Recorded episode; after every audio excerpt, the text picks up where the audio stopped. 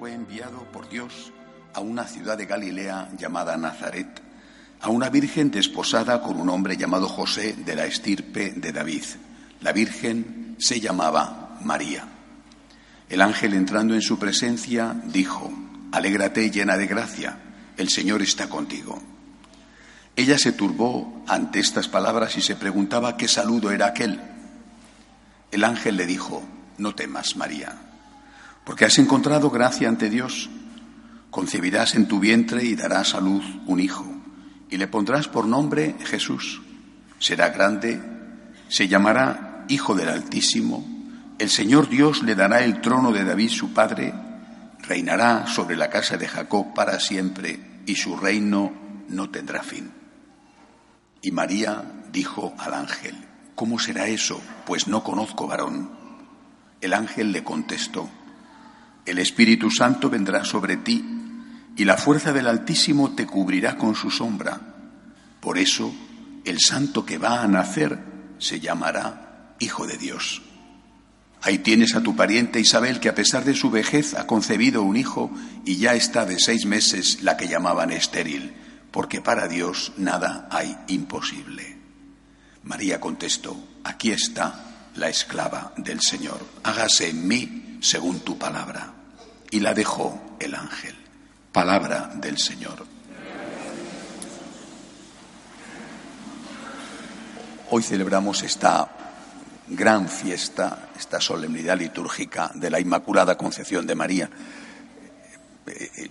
Nosotros recordamos en este día no el día en que la Virgen concibió a Jesús, eso es el 25 de marzo, sino el día en que la Virgen fue concebida sin pecado original en el vientre de su mamá Santa Ana por su papá San Joaquín. María concebida sin pecado original. Nueve meses más tarde, justamente el 8 de septiembre, nueve meses más tarde, es cuando celebramos el nacimiento de la Santísima Virgen. Eh, decía San Anselmo, un, santo de la Edad Media, que Dios era el Padre de todas las criaturas, porque había creado todas las criaturas, y que la Santísima Virgen era la Madre de todas las criaturas recreadas, no de todas las criaturas creadas, sino de todas las criaturas recreadas, en el sentido de que de ella había nacido el Salvador Jesucristo, que había hecho la nueva creación, había recreado el mundo. Eh, los primeros pensadores de la historia de la Iglesia, los que conocemos con el nombre de padres de la Iglesia, cuando pensaban en María por supuesto, siempre pensaron en ella como la Inmaculada, sobre, debido a estas frases eh, del ángel Gabriel. Pero pensaban sobre todo en ella como la nueva Eva, el principio de la nueva creación. Y es muy interesante porque en la primera creación, lo primero fue un hombre y después una mujer, Adán, Eva. Mientras que en la segunda creación, la recreación, la nueva creación, Dios cambia los términos. Primero no fue un hombre y luego una mujer, sino que primero fue una mujer, María, y después, por la maternidad, fue un hombre, Jesús.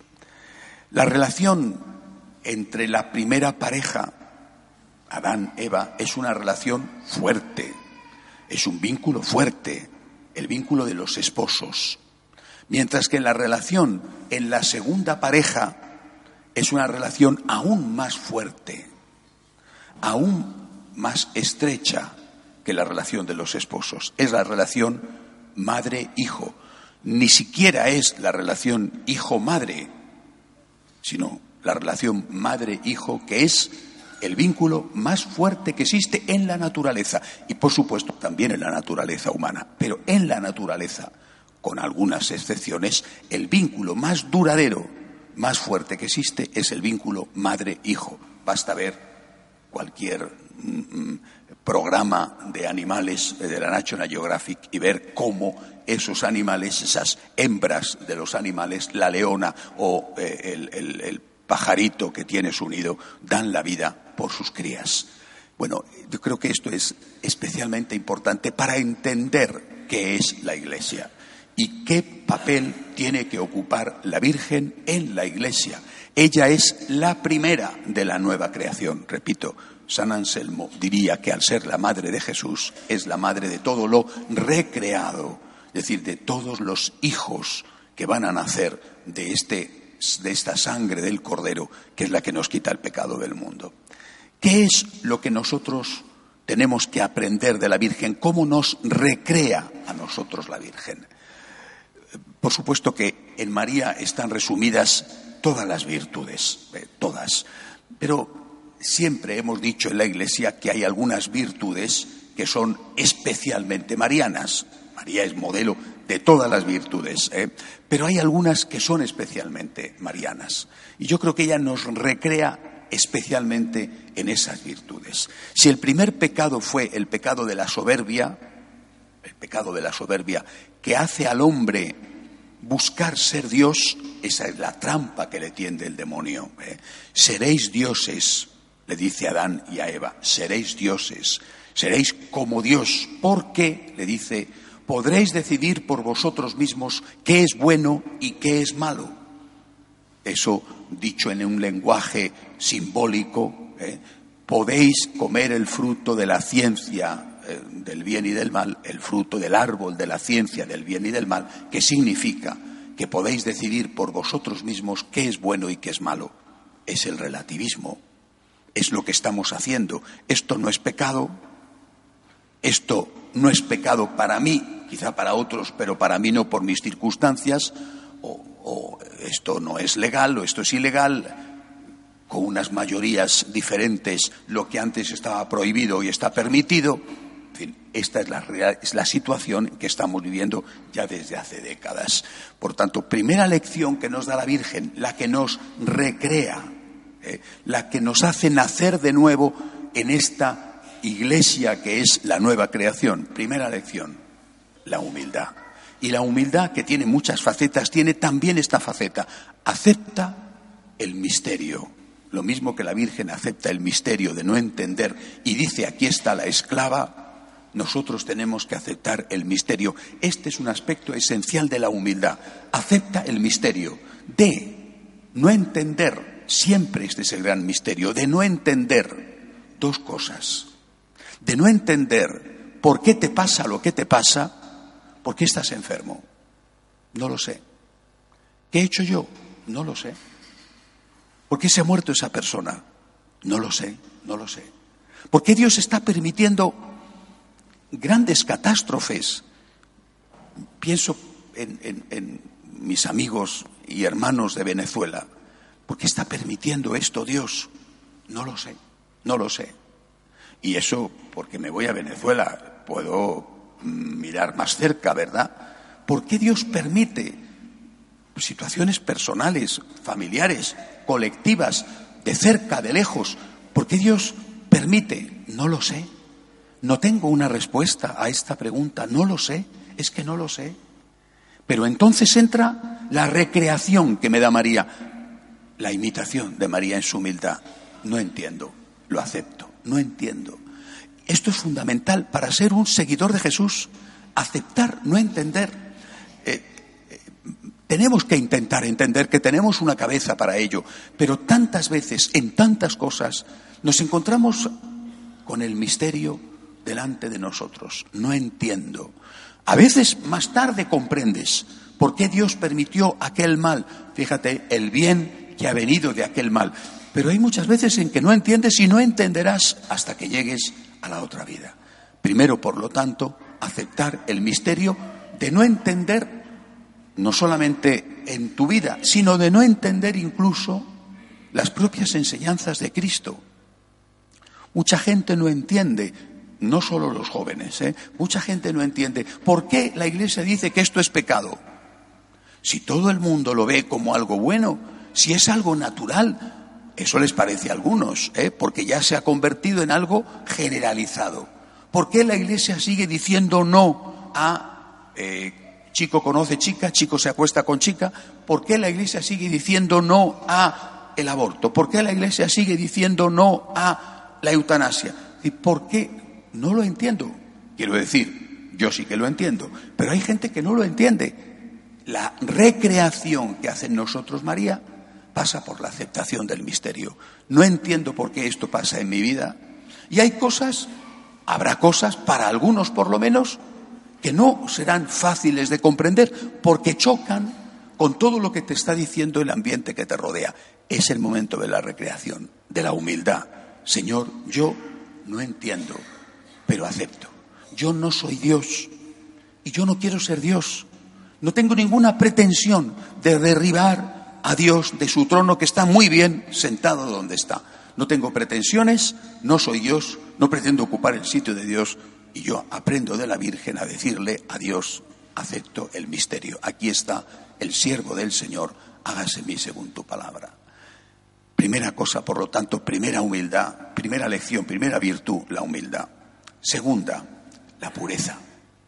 La pureza. Eh, eh, es verdad, San Luis María Griñón de Montfort, uno de los grandes santos marianos, es verdad, él dice que Dios se fijó en la Virgen por su pureza pero se encarnó en ella por su humildad. Bueno, pero se fijó en ella por su pureza. Creo que en este tiempo, no sé si más que nunca, porque el problema seguramente en este aspecto ha sido eterno, pero en este tiempo tenemos que insistir de nuevo fuertemente en la pureza y la pureza del cuerpo, es decir, en la castidad. Es una tarea para todos, no es una tarea solo para los curas, ¿eh? que por supuesto Estamos llamados a una conversión permanente para ser fiel a nuestros votos. Pero es una tarea también para vosotros, los laicos, porque también hay una castidad matrimonial que tiene que ser vivida. Por ejemplo, la humana evite con sus enseñanzas. Es una tarea para los jóvenes y es una tarea para los adultos. Eh, no hace mucho había en el Vaticano un convenio sobre el gravísimo problema que representa hoy en día la pornografía. Y es algo constatado desde instancias diferentes cuánto el consumo de pornografía está incidiendo en la ruptura de los matrimonios. Por fijarme en un aspecto, por supuesto, de, digamos, que va contra la virtud de la castidad. Mm, es una cosa tremenda lo que hay en España con el tema de la prostitución. Se habla de que legalizados, entre comillas, eh, tolerados, hay más de 12.000 prostíbulos en España. Eh, y eso no es que estén abiertos porque sí, sino porque hay consumidores. Eh, y muchas de esas mujeres, seguro que la inmensa mayoría, están porque no les ha quedado otro remedio, si no es que están forzadas eh, y están obligadas, amenazadas. Es decir, eh, estos son aspectos de la vida de la castidad o de la, vida, de la virtud de la castidad, de la pureza, que no afectan a los sacerdotes en particular, sino que afectan a toda una sociedad. Y, y así podía entrar a describir otras otros aspectos, ¿verdad? Eh, las infidelidades matrimoniales, lo mismo que hay infidelidades al voto de castidad entre los sacerdotes. Por eso creo que debemos trabajar todos en una conversión permanente, en el esfuerzo permanente por vivir la virtud de la pureza, de la cual María es un ejemplo para todos nosotros. Creo que nadie puede decir, no sé antes, pero hoy en día, nadie puede decir que Él ella está libre de tentaciones y que está por encima de cualquier tentación porque ya esas cosas a ti no te pasan. En un tipo de sociedad hedonista, en un tipo de sociedad donde para vender lo que sea, eh, unas gafas o un automóvil, utilizan el reclamo de una señora despampanante, ligerita de ropa, o un muchacho también despampanante y ligerito de ropa, para lo que sea, te están utilizando un reclamo sexual, esto nos está afectando a todos. Y por eso la recreación que hace María de nosotros, los seguidores de su Hijo, los hijos de ella, nuestra Madre, la recreación pasa por, repito, la virtud de la humildad y la virtud de la pureza.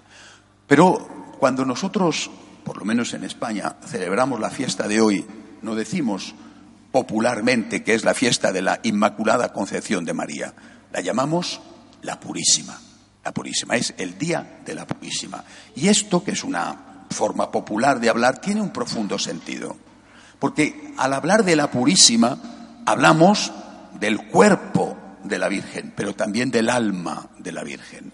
Es decir, María no es solo modelo de cuerpo puro, castidad, sino también es modelo de alma pura, ¿Y quién tiene el alma pura? Tiene el alma pura la persona que en su relación con el otro, Dios, esposa, esposo, padres, hijos, amigos, aquel que en su relación con el otro no tiene ningún interés, ni tiene ningún miedo. Es decir, tiene una relación pura con el otro. No buscas algo, no hay egoísmo. No me relaciono con este en función de lo que puedo sacar sino que mi relación es una relación basada en el amor de verdad. Es decir, eres puro en la medida en que tu relación no está interesada. En tu relación no está el egoísmo, ni está el miedo, ni está el interés. La única virtud que queda es el agradecimiento. Eres puro en el alma en la medida en que tu relación con Dios o tu relación con el prójimo está basada en la gratitud, en el agradecimiento. ¿Por qué te relacionas con Dios? Pregúntaselo a la Virgen. Ella estaba calculando cuando el ángel le dice, oye, que te han invitado a ser la madre del Mesías. Ella hizo un cálculo mental inmediato. Casas, criados, buena vida, negocio. Para nada. Seguramente si pensó en algo, pensó complicaciones. Estoy soltera, ¿Qué va a decir San José con el cual estoy ya desposada pero sin haber tenido relaciones? ¿Eh? ¿Qué van a decir mis padres? ¿Corro el riesgo de que me maten porque legalmente seré considerada adúltera? No pensó en intereses y tampoco pensó en miedos. ¿Me va a castigar si digo que no? Pensó en amor, pensó en agradecimiento. Le debo todo a Dios, Dios me lo pide, que cuente conmigo. Repito, si nosotros entráramos en esta virtud de la pureza espiritual, nuestras relaciones con los demás se verían inmediatamente purificadas. ¿Cuántas veces personas que han hecho tanto por nosotros son dejadas de lado porque en ese momento ya no nos interesan, ya no nos son útiles, ya no sentimos nada por esa persona? ¿Cuántas veces incluso en la expresión formal de una ruptura matrimonial se nota el egoísmo? ya no siento nada por ti, ya no me aportas nada. Eres un egoísta absoluto, aunque quizá no te estés dando cuenta. Por lo tanto, María, vuelvo a citar a San Anselmo, María, la madre de todo lo recreado.